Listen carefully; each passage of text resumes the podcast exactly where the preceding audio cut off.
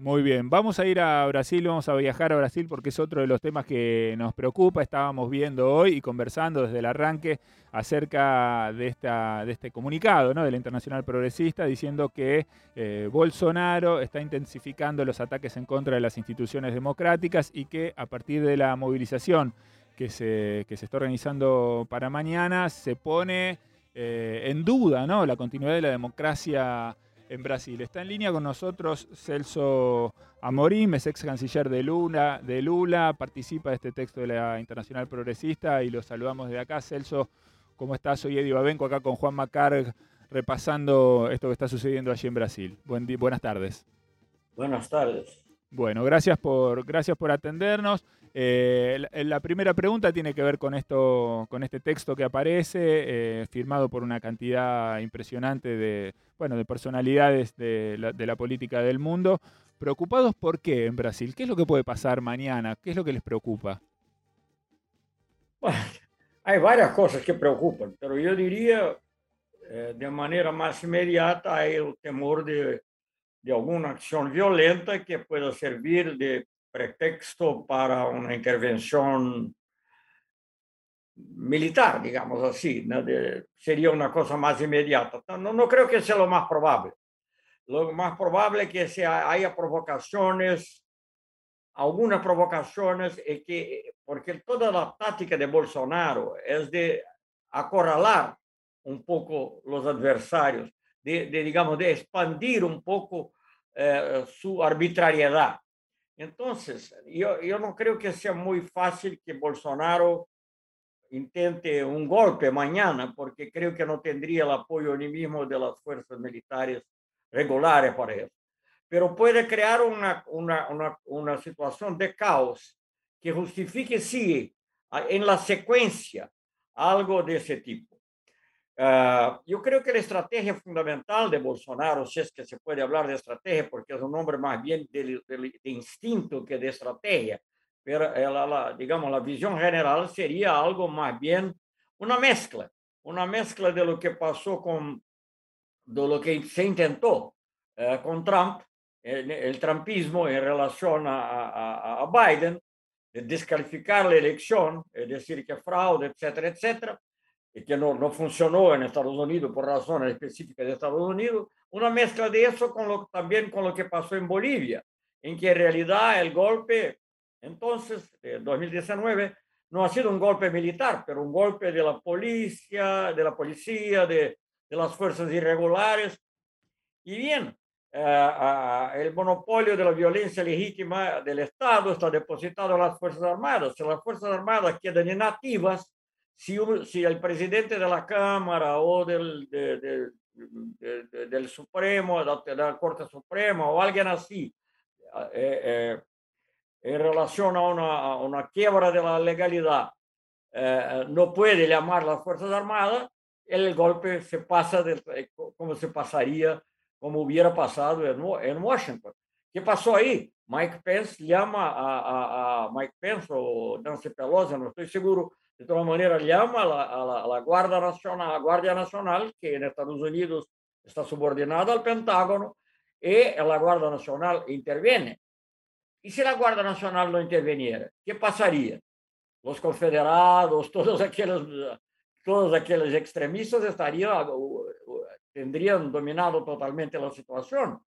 Con el, agravia, eh, el factor más grave en Brasil que puede ser que tenía, tengan, tengan además una parte, una, una, el apoyo de una parte de la policía, de los policías militares, como le llamamos, no sé cómo es en Argentina, que están organizados en base de estadio, de los estados, de las provincias, ¿no?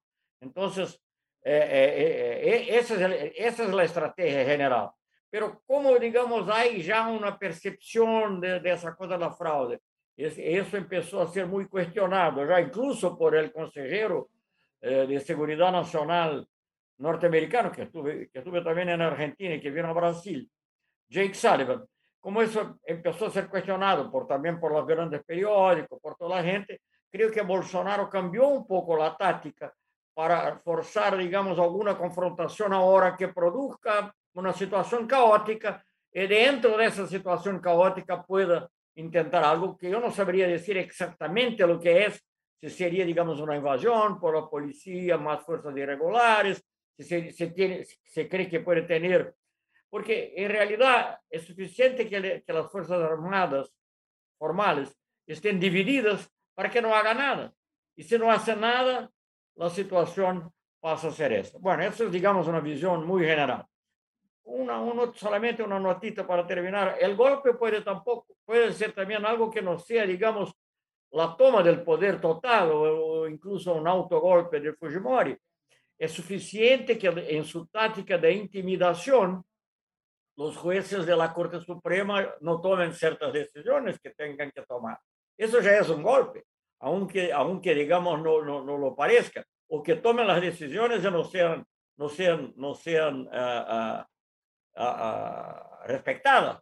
Entonces, esa es la situación que veo. Yo creo que, bueno, en resumen, mañana hay un riesgo de confrontación provocada eh, que ya podría causar algo de específico, pero más allá de eso, hay un intento de demostración de fuerza porque involucra eh, sectores sociales que no son muy numerosos, pero que son que tienen capacidad de, de, de crear problemas como la los, los, los ¿cómo llaman en español? Los, los camiones, ¿no? los, los, los, dueños de los, camiones, de los camiones, los camioneros. Camioneros, sí. Eh, sí. Sí, los camioneros, una parte del agronegocio, etcétera, etcétera. Entonces, también una demostración de fuerza de esa manera que, digamos, a, a, contribuye a acorralar un poco las fuerzas democráticas. Eso sería el de la situación. Celso, y te, habla Juan Manuel Car, ¿cómo, ¿cómo está evaluando la izquierda posicionarse? Porque entiendo que la izquierda mañana también va a movilizar, en este caso con la consigna fuera Bolsonaro, que no participaría el expresidente Luis Ignacio Lula da Silva, esto aconsejado por sus médicos y por un tema que tiene que ver con la precaución con el COVID, pero entiendo que hablaría Lula esta noche, ¿no? En un mensaje al sí, Brasil. Va, va, a hablar esta noche a las 7 a las 7 de la noche, que es el mismo horario de, de, de, Buenos Aires, y creo que es una decisión sabia, no solamente por la salud, porque hay una recomendación de los médicos es una cuestión de evitar grandes aglomeraciones de, de gente. A donde Lula va, es inevitable que haya una aglomeración. Pero más allá de eso, es también, eso es mi opinión, yo no, no digo que Lula ha dicho eso, pero yo es mi opinión, también evitar que haya, digamos, algo que, que facilite una provocación. Entonces, es, es, hay que encontrar un equilibrio en, en, en, en no, no, estar totalmente eh, eh, intimidado por la derecha ah, de una parte, pero tampoco entrar en una confrontación que sea el pretexto para una intervención que sería desfavorable para nosotros, que sería un golpe. Es interesante. Quería preguntarte, Celso, puede sonar a, frivolidad, ¿no? Porque es un tema que pareciera menor, pero ayer vimos una situación muy extraña en, en, el partido entre la Argentina y Brasil, entre Brasil y la Argentina en realidad, con la suspensión del partido, mucha confusión.